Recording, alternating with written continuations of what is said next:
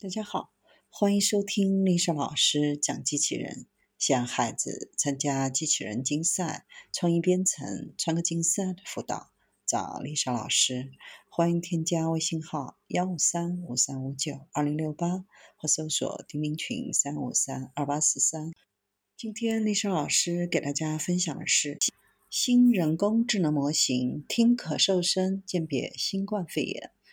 麻省理工学院的研究人员发明了一款人工智能的模型，可以通过倾听健康人和新冠肺炎患者之间咳嗽的细微差别，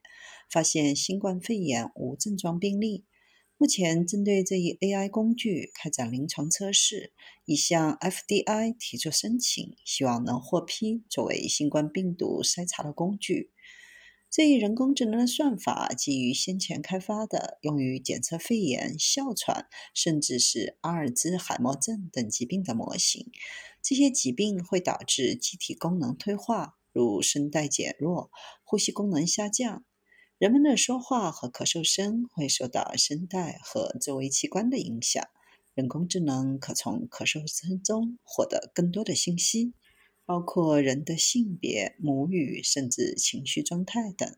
研究人员首先创建了一个网站，健康志愿者和新冠肺炎可以通过手机或计算机记录自己的咳嗽声音。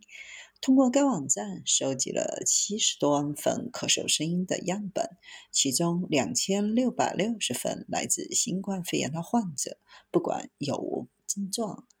然后使用其中四千两百五十六份的样本来进行训练 AI 的模型，并使用一千零六十四份样本测试模型，以查看是否能够识别出新冠肺炎患者和健康人之间的咳嗽差异。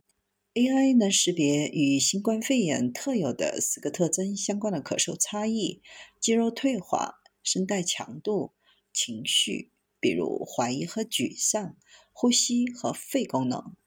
结果表明，AI 模型识别出新冠肺炎患者的准确率为百分之九十八点五，识别出无症状感染者的准确率为百分之百。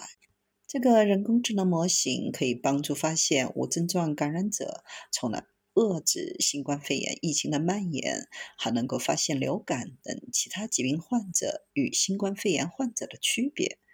在区别新冠肺炎患者和健康人方面要好得多。团队正在多家医院对这款人工智能模型开展临床实验，向监管机构申请，希望将其囊括在即将发布的一款应用程序内。目前，剑桥大学、卡内基梅隆大学等也在进行类似的项目研究。这个人工智能模型能否作为筛查工具，还需要进一步的研究和论证，才能更准确地评估所有年龄和种族人的咳嗽。